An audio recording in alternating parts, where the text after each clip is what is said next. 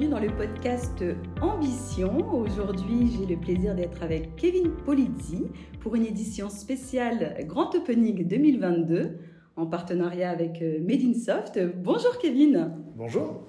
Kevin, vous êtes le, président d'Unitel Group. On se trouve actuellement euh, dans le bâtiment Cuenta euh, au nord de Marseille. Qu'est-ce que vous pouvez nous dire pour cette rentrée par rapport à votre activité, par rapport à votre business et surtout comment vous l'anticipez avec le contexte ben, qu'on traverse tous actuellement Ouais, c'est une question qui est très large. Hein. on est sur une rentrée qui est quand même très challenging à la fois, on, vient de sortir de, la crise du Covid qui a consacré la digitalisation. Euh, aujourd'hui, pour sortir de chez soi, il fallait un smartphone, un QR code, etc.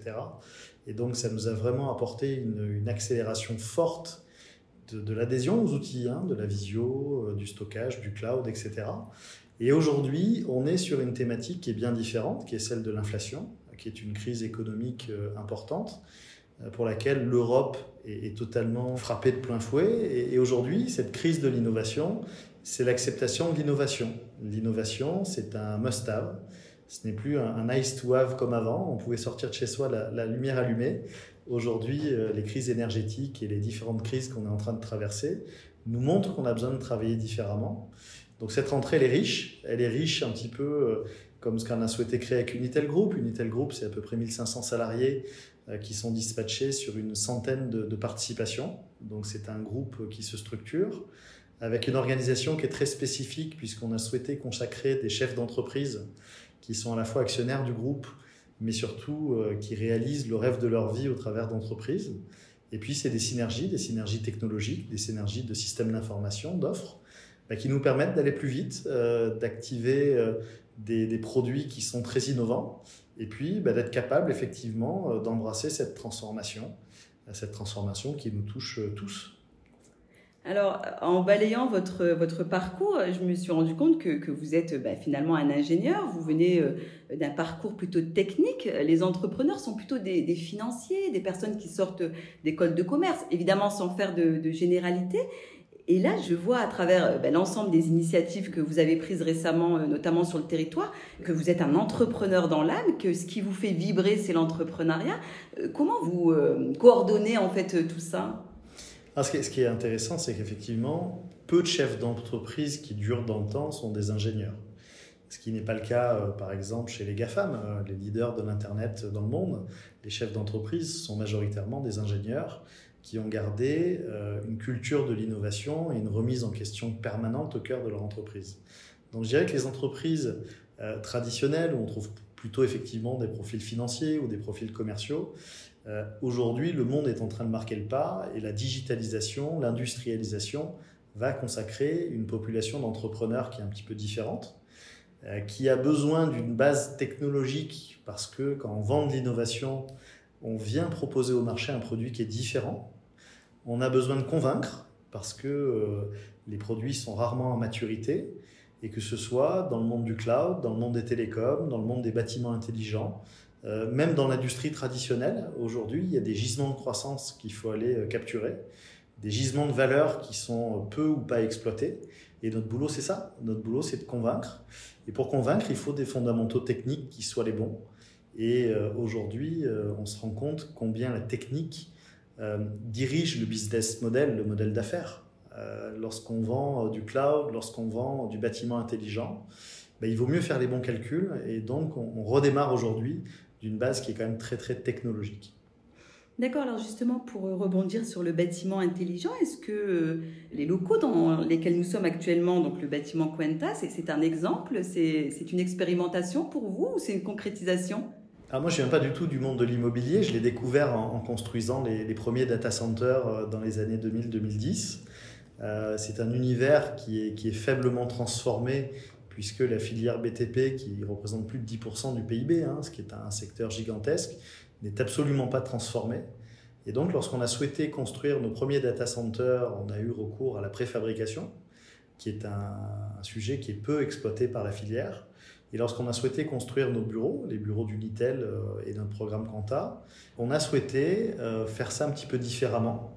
Et donc, dans ce bâtiment qui se veut être un prototype de bâtiment intelligent, de smart building, On a déployé évidemment du béton et des structures, mais on a aussi déployé une intelligence artificielle, 1500 capteurs, qui viennent totalement piloter, contrôler ce qui se passe dans le bâtiment, le mettre en veille un petit peu comme quand on éteint son ordinateur euh, sans vouloir le redémarrer. Et on a vu les premiers bénéfices de ce bâtiment inauguré en 2018 euh, lors du confinement, puisque euh, lors du confinement, le bâtiment s'est totalement mis en veille, avec des charges d'exploitation qui ont été réduites quasiment à néant. Donc aujourd'hui, bah, ces technologies de, de bâtiments, elles ont d'abord été imaginées pour le monde du data center, elles ont été dérivées dans le monde du bâtiment de bureau, du bâtiment tertiaire. Et aujourd'hui, on discute avec pas mal de, promoteurs et de constructeurs pour être capable de dériver nos technologies dans le monde du logement. On sait que la France fait face à une crise du logement, de la construction. On sait aujourd'hui qu'on doit construire plus propre, plus durable, ne plus imperméabiliser les sols. Et donc, bah, ces technologies de smart building sont en, perpétuel développement, au travers d'ailleurs de notre filière qui s'appelle Unitel Smart Building. D'accord, mais quel type d'entreprises aujourd'hui vont pouvoir, euh, on va dire, avoir accès à ce type de bâtiment et en supporter les coûts euh, Il en existe? Alors les coûts sont, quasiment neutralisés euh, par l'ingénierie de construction. Donc on est dans des bâtiments qui, sur une durée d'exploitation de 3, 6 ou 9 ans, qui sont les beaux commerciaux que l'on connaît en entreprise, coûtent moins cher que des bâtiments traditionnels. À la fois parce qu'ils sont mieux conçus, mieux isolés, mais aussi parce qu'on vient euh, quantifier l'énergie nécessaire et pas uniquement des températures. Donc effectivement, on est sur des bâtiments qui en investissement coûtent euh, vraiment euh, epsilon de plus qu'un bâtiment traditionnel et qui en phase d'exploitation réalisent d'importantes économies d'énergie, mais pas que, parce qu'au-delà de l'énergie, il y a aussi l'exploitation. quand on est capable de mettre des salles de réunion mutualisées qui sont facturées euh, grâce au, contrôle d'accès intelligent uniquement quand elles sont utilisées et qu'elles sont mutualisées à plusieurs entreprises, on vient faire des économies structurelles en bénéficiant de services supplémentaires. On a une salle de sport, euh, on a des rooftops extérieurs, on a des parkings là aussi qui sont mutualisés, de la recharge électrique. Et donc tous ces services qui, entre guillemets, aujourd'hui euh, sont assez hétérogènes, demain seront intégrés et feront partie du bâtiment intelligent qui sera quasiment standard sur le marché d'ici la fin de la décennie. Donc notre objectif, comme d'habitude, c'est d'explorer, c'est de tester, c'est de se confronter, c'est aussi d'échouer, parce que dans l'entreprise, on n'a pas que des succès, il y a aussi des programmes de RD qui sont euh, ou arrêtés ou décalés. Euh, et donc typiquement, sur la recharge électrique, euh, c'est un sujet sur lequel on, travaille beaucoup, les IRVE, les infrastructures de recharge de véhicules électriques. On a décalé nos programmes de recherche parce que à la fois les véhicules ne sont pas prêts et euh, les logiciels aujourd'hui ne sont pas unifiés. Donc voilà, on, investit comme toujours euh, énormément de notre chiffre d'affaires et de notre revenu en RD, et c'est ce qui construit la croissance de demain, tout simplement. D'accord, alors justement par rapport à, ce que vous évoquiez sur euh, le côté, ben, parfois on échoue, parfois ça prend plus de temps, j'ai envie de, basculer sur le projet de Théodora, donc le campus Théodora qui est à côté du, métro GES. Vous avez rencontré, je pense, des contraintes par rapport à la construction sur ce campus? Les, délais de la construction sont malheureusement pas du tout les mêmes que les délais du numérique. Euh, le numérique, en, trois mois, six mois, un an, on arrive à sortir un produit, une start-up, etc. Sur des projets de construction, on est plutôt sur des délais qui euh, avoisinent les 3 à 5 ans euh, lorsque tout va bien. Et donc sur Théodora, qui est une, zone incroyable, hein, Marseille est une des rares villes où on peut acheter 2 hectares en face du métro, en face du tramway, à côté de la gare de bus métropolitaine et au milieu des deux autoroutes. Donc la, plateforme Théodora a été euh, détruite euh, durant l'été 2022. Et donc aujourd'hui, les études archéologiques euh, débutent. sur Théodora, bah, on, joue de chance et de malchance. Sous Théodora, on est aujourd'hui à la recherche hein, d'un moulin qui a été probablement détruit dans les années 1800, d'une église qui date probablement de la fin du XVIIe là aussi, et puis d'une voie romaine donc euh, on, a, on a cette chance. Au-delà du numérique, il y a surtout du hardware et donc de temps en temps, euh, l'histoire nous rattrape. Mais encore une fois, euh, c'est un projet extraordinaire, 37 000 m2 dans Marseille, dédié au numérique, dédié à l'emploi des gens qui sont les plus précaires. Parce qu'aujourd'hui, le numérique, l'intelligence artificielle va pouvoir permettre une nouvelle mécanique d'insertion. Et je crois que là-dessus, on doit aussi être aux avant-postes. D'accord, donc ça veut dire qu'aujourd'hui, euh, à travers votre activité, votre business, vous avez le, souhait d'ancrer localement vos activités sur le territoire d'Aix-Marseille et au-delà? Je dirais qu'on fait le maximum pour y arriver. Après, euh, toutes les planètes ne sont pas toujours alignées. Euh, aujourd'hui, que ce soit Théodora, que ce soit les projets Quanta, on vient d'annoncer la semaine dernière Quanta au bagne, avec la mécanique d'en construire un à Aix et un à Istres. On est dans une métropole dans laquelle les transports sont un problème pour le temps et depuis quelques semaines sont un problème pour le pouvoir d'achat. Nombreux sont les emplois non pourvus et à la fois le chômage explose. Et donc tout ça n'appartient à aucune logique, aucune rationalité. Donc on a décidé de décentraliser l'entreprise puisque on s'est aperçu ces 20 dernières années que les meilleurs collaborateurs, leur fidélité était aussi activée par les équipes, par le salaire, mais par le confort de vie. Et donc aujourd'hui, on s'est dit qu'on allait créer des bâtiments de proximité à moins de 30 minutes de chez soi, on peut travailler dans le groupe Unitel, on peut aussi venir louer des espaces quand on est une société qui ne fait pas directement partie du groupe, puisque nos problématiques à nous sont exactement les mêmes que les problématiques des autres. Et donc on a créé cette galaxie de bâtiments. Donc quant à Aubagne, le permis est en cours, on va lancer la construction l'année prochaine. Quant à Aix, on attend euh, que la zone soit viable pour construire. Quant à Istres, idem. Donc c'est des chantiers qui vont tous être livrés en 2025, en même temps que le navire amiral qui était Odora et donc l'objectif, c'est de se dire, voilà, quand on habite euh, à l'ouest de la Provence, au nord euh, d'Aix-en-Provence ou vers Aubagne ou La Ciotat, on vient travailler en proximité et on vient, au travers de nos véhicules connectés Starfleet, euh, se raccorder à Théodora parce que Marseille restera un centre de décision influent. Et puis lorsque effectivement on, fait l'aller-retour de Paris dans la journée, on aime bien sortir du TGV faire ses rendez-vous à proximité. Donc c'est la façon dont on, appréhende nos besoins et c'est l'une des réponses, puisque nous, on, a la chance de croire euh, qu'une alternative est possible et que cette métropole euh, a besoin de respirer. Et notamment ces transports, euh, la réponse ne peut pas être on met un milliard, deux milliards, trois milliards à chaque fois qu'on pose une question. Donc voilà, chacun fait son bout de l'équation et nous, on a la chance d'avoir les moyens d'en faire un petit bout à notre contribution. Oui, effectivement, vous êtes pour le moins euh, très impliqué au niveau local et en plus de vos casquettes de chef d'entreprise, vous êtes vice-président de l'association Medinsoft depuis 2020. Medinsoft qui euh, accélère la transformation digitale des entreprises et accompagne les collectivités. Kevin, pourquoi c'est important pour vous euh, eh bien, de vous impliquer dans cette association? Qu'est-ce que ça vous apporte dans votre activité de chef d'entreprise? Et qu'est-ce que vous vous apportez à cette association? Je pense qu'on on vit un monde euh, qui se transforme. Et ce monde-là, il a besoin de partage. Euh, notre génération de chefs d'entreprise, moi je suis Quadra aujourd'hui, euh, a besoin de travailler en collaboration. On a besoin de travailler les uns avec les autres. Et je dirais que la génération qui nous précède ne l'a pas forcément fait. On connaît des fortunes familiales, on connaît des belles entreprises, des beaux schémas, mais la transversalité n'existait pas vraiment avant nous part sur quelques formes particulières. On pense au patron de Sodexo, fondateur de Sodexo, qui a créé l'APM. Donc il, s'est passé des choses. Mais aujourd'hui, le numérique nous permet cette transversalité. Lorsqu'on a co-créé la French Tech avec Stéphane Soto en 2014, euh, dans le cadre de Meditsoft d'ailleurs, hein, j'étais à l'époque en charge de la Smart City, on a souhaité ouvrir au maximum l'écosystème pour créer des synergies. On a des enjeux de financement des entreprises, donc j'ai eu moi-même ma part en investissant euh, notamment grâce à Unitel dans de nombreux acteurs du territoire. Encore ce matin, je recevais une société, euh, un projet d'entreprise qu'il faut accélérer, dans lequel on va évidemment probablement investir. Euh, mais on ne peut pas investir chez tout le monde, hein, je le dis, j'insiste sur le sujet. Bien sûr. Et, à côté de ça, euh, bah voilà, c'est des rencontres, c'est l'ouverture d'esprit. Je pense qu'il n'y a rien de pire qu'un chef d'entreprise qui se terre uniquement dans son projet. Et à l'inverse, il n'y a rien de pire qu'un chef d'entreprise qui n'est pas focus sur ses projets. Et donc Medinsoft, c'est un terreau ultra fertile. Quand Stéphanie Ragu, euh, ma présidente, euh, a pris ce poste, euh, on a décidé effectivement de mettre cette baseline, accélérer les entrepreneurs, accompagner les collectivités. L'argent public, qui sert à, driver, à innerver, à démarrer. Et puis les entrepreneurs prennent le relais.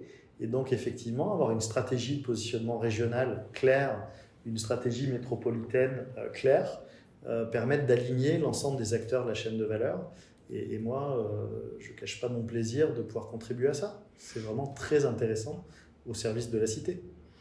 Alors justement pour cette soirée euh, du grand opening, euh, c'est ce jeudi, hein, je, pense qu'on a tous hâte, il y aura des décideurs publics, il y aura des élus, des chefs d'entreprise.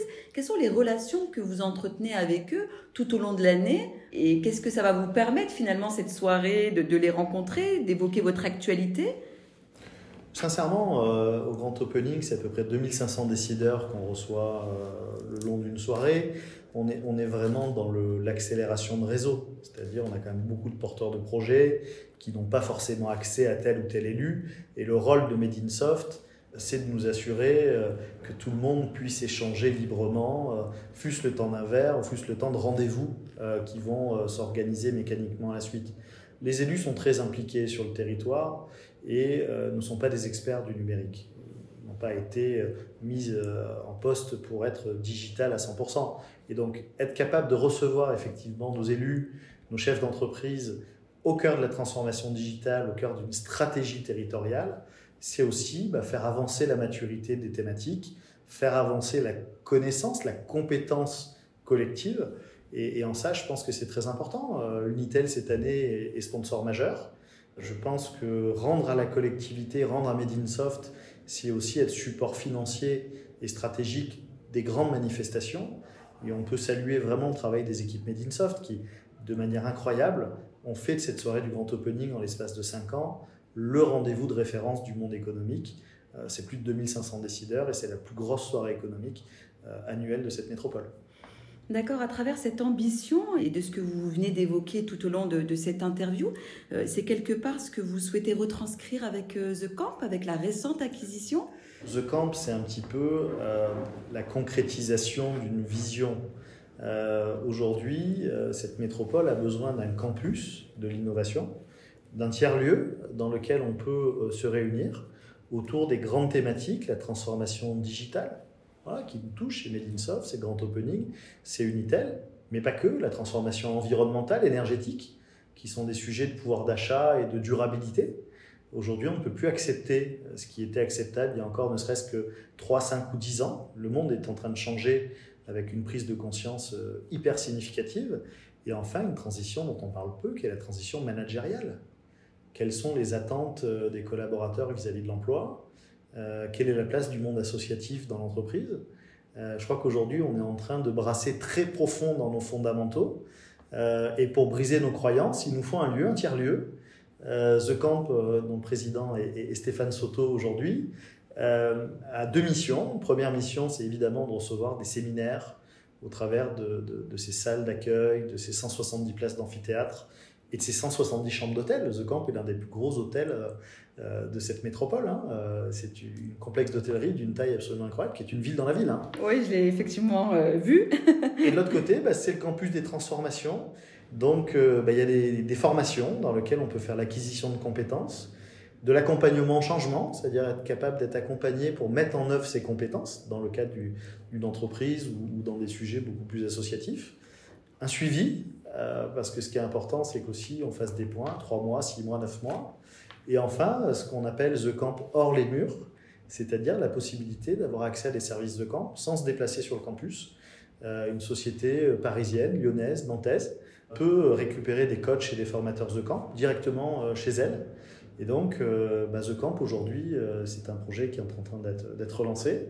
On a passé l'été à modifier l'offre, préserver la promesse originelle du fondateur de The Camp, mais surtout en faire un outil, un outil de transformation qui, je le crois, est un outil indispensable pour qu'on gagne un temps qui aujourd'hui est de plus en plus précieux. Effectivement, chaque, chaque moment est précieux. Et pour conclure euh, avec vous, Kevin, euh, quelques questions un peu plus légères, un peu plus personnelles. Euh, entre Aix et Marseille, Aix ou Marseille? Plan de campagne, c'est au milieu. la pétanque ou plutôt le bateau? Ah, plutôt la pétanque. Je, je nage mieux avec les boules. vous y croyez pour les Jeux Olympiques? Ouais, volontiers. Franchement, moi je suis très très enthousiaste réussir à récupérer la Coupe du Monde de rugby, les Jeux Olympiques. Enfin, il va se passer un timing qui est absolument incroyable. Euh, c'est autant d'opportunités de passer du temps ensemble, de passer du bon temps, que d'opportunités euh, économiques. On va avoir toutes les caméras du monde pointées sur nous. Et ce sera l'heure de montrer au monde entier ce qu'on sait faire et comment on fait. D'accord, la Minote, c'est une bière locale marseillaise que j'ai découverte. Euh, vous êtes plutôt euh, la bière locale ou plutôt pastis, historiquement l'apéritif classique du coin? Ah, Moi, je suis plutôt sans alcool, alors j'aurais pas du mal à répondre à cette question-là. mais, euh, mais, je pense qu'encore une fois, on peut innover dans tous les secteurs. Et je vois un nombre de petites bières locales qui se montent à droite à gauche, qui sont des start-upers de la nouvelle génération, mais qui vendent un produit qui est vieux comme le monde. Kevin, je vous remercie pour euh, cette belle interview et on se retrouve évidemment euh, jeudi soir pour le grand opening. Merci, merci à tous.